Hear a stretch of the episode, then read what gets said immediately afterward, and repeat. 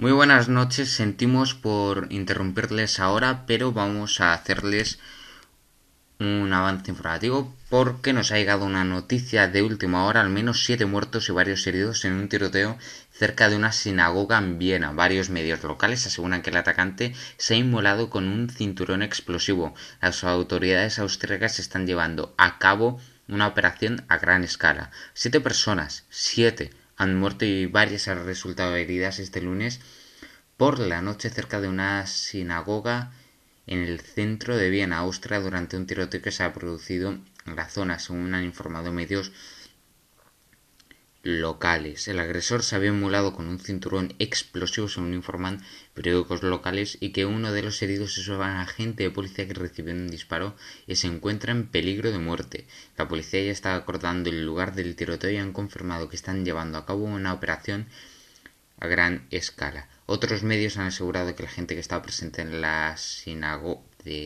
cerca de la sinagoga ha huido del área al escuchar los disparos. En algunas imágenes difundidas en las redes sociales se puede ver al supuesto terrorista corriendo por la calle con un fusil de asalto y pegando tiros. Terrible, ¿eh? con todos estos atentados. Así que nosotros ponemos fin a este boletín informativo. Muchas gracias. Seguiremos informándoles de todo lo que pase en más programas. Adiós, buenas noches.